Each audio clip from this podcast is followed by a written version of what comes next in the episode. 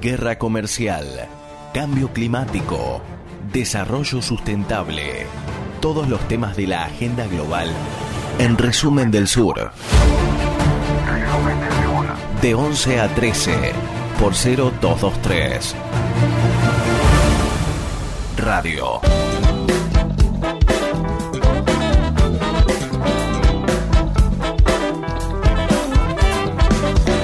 20 minutos finales para llegar a las 13 y terminar con resumen del sur y saludamos a Juan Ladewitz porque vamos a hablar de, eh, a ver, España, crímenes del franquismo, justicia argentina, polarización eh, en España, todo un paquete que es interesante para, analizar. Juan, ¿cómo estás?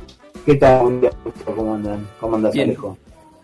Eh, bueno, la idea era comentarles un poco lo que estuvo sucediendo esta última semana. Eh, jueves eh, fue indagado por la jueza argentina María Servini, que para nosotros los más viejos era Servini de Curia, eh, por eh, la causa que se sigue en la Argentina contra los crímenes del franquismo. no sé si saben, pero bueno, vale recordarlo rápidamente.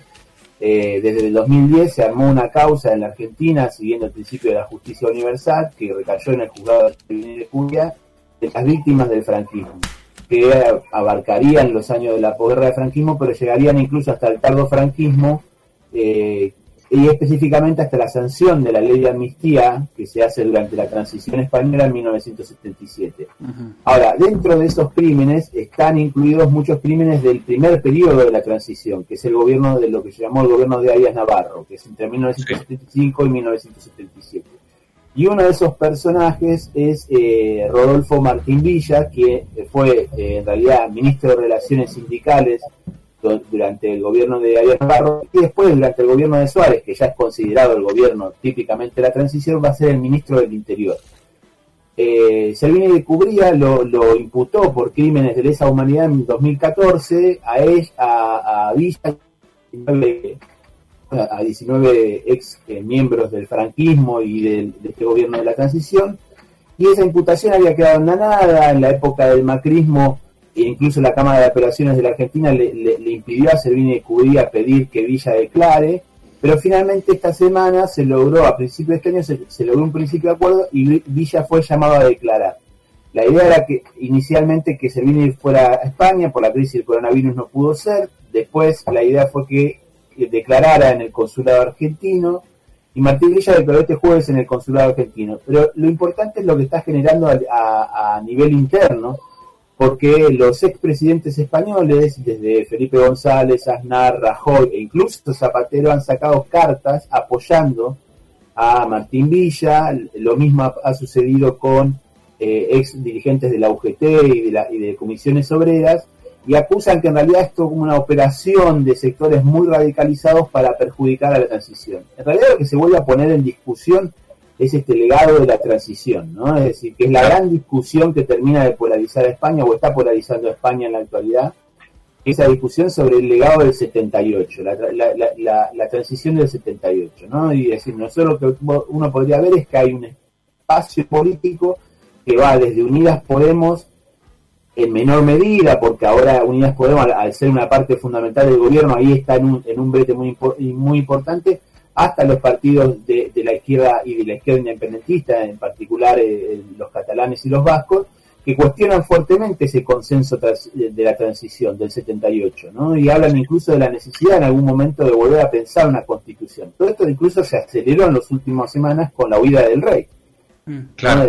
está huida del rey, esta, este pedido de indagación que se hizo finalmente la indagación, igualmente Villa compareció ante Servini, eh, pero lo, interesante fue lo que lo que generó en España, ¿no? Lo que lo que empezó a generar esta declaración y, cómo fue generando ciertos alineamientos políticos.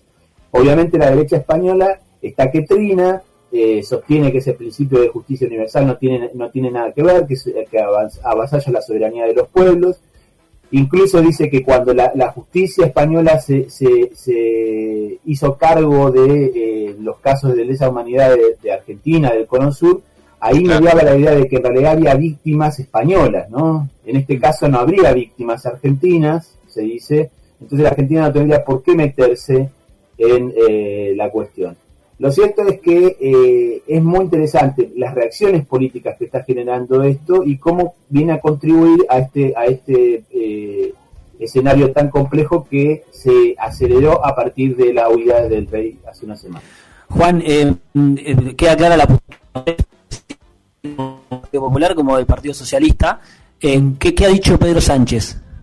No, Pedro Sánchez no ha dicho nada y eso es lo más lo más lo más paradójico en realidad porque eh, siempre está la, idea de que Pedro Sánchez es un poco el, el, heredero o si se quiere es, es el es, sí, el del fin político de Zapatero Zapatero es el padre político de Pedro Sánchez y dentro de la interna del PSOE Zapatero y Sánchez representan algo muy distinto que a los, a los viejos eh, señores varones del, del, PSOE, como le dicen, que, que encabezados por, por, eh, por, Felipe González. Pero hasta ahora Sánchez no ha dicho nada.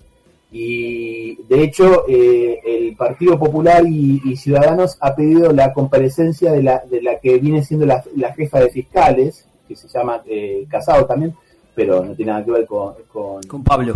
Con Pablo.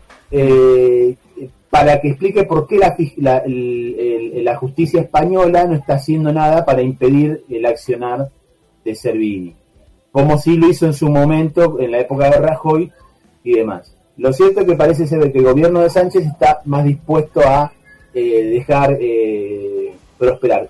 Lo más, eh, aclaro esto último, lo más, es muy probable que no prospere demasiado, porque la, la acusación en realidad a Villa tiene sus debilidades, ¿eh? decir, hay, debilidades incluso para definir. A Villa lo acusan en particular de unos sucesos que se llamaron los sucesos de Victoria, eh, en donde fueron asesinados en una, en una represión muy grande en 1977 cinco obreros y eh, hubo más de 100 heridos.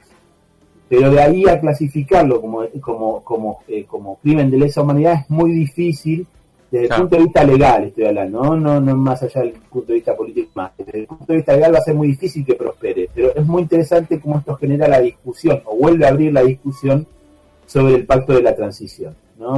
Y digamos que, la transición es atiza, Y digamos que atiza las posiciones de Vox. Vox siente que tiene que salir a defender ahí eh, una, una tradición que está haciendo Claro, claro, bueno, es, es el tema este de, de, Vox poniéndose, eh, eh, le, deja la libertad a Vox para ponerse como el defensor de la democracia del 78. Claro. Perdón, de la constitución del 78, cosa que es, es, es muy, es muy lábil en realidad.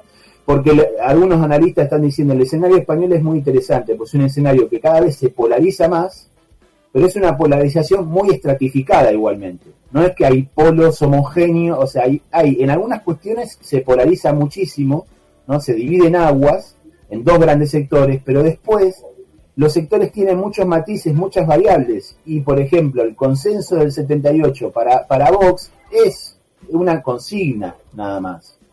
En cambio, para, para, el, Partido Popular, sí, pero para, para el Partido Popular es algo más importante, ¿no? Eh, o lo, mismo pasa para, para, Unidas Podemos. Unidas Podemos tiene que asumir ahora un, discurso, o asume un discurso que es de defensa de la Constitución del 78. A pesar de que históricamente ellos fueron los primeros en poner en, discusiones esa cuestión. Y, los que están realmente propugnando una, reapertura de la discusión constitucional, porque lo que se está discutiendo es la constitución en definitiva.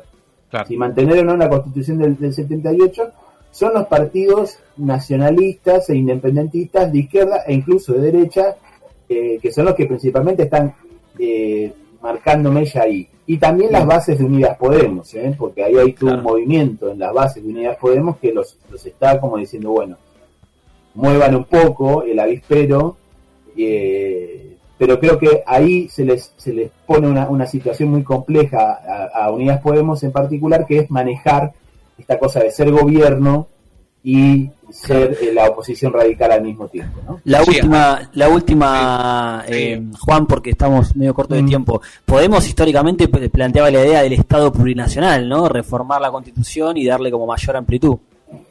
Sí, podemos plantear esa, esa eh, su posición histórica era esa y después pasó a una posición que era ellos la llaman la rediscusión del ordenamiento territorial, que, que es eh, usar el sistema de autonomías, pero ampliar todavía más la, la cesión de, derechos a las autonomías. Pero sí, el planteo es ese, que, en la Constitución se, vea una España plurinacional, eh, superando lo que definía la Constitución del 78. Vamos a seguir este tema de cerca, ¿te parece? Buenísimo. Bien, gracias. Gracias a ustedes, Nos vemos. A Juan, gracias.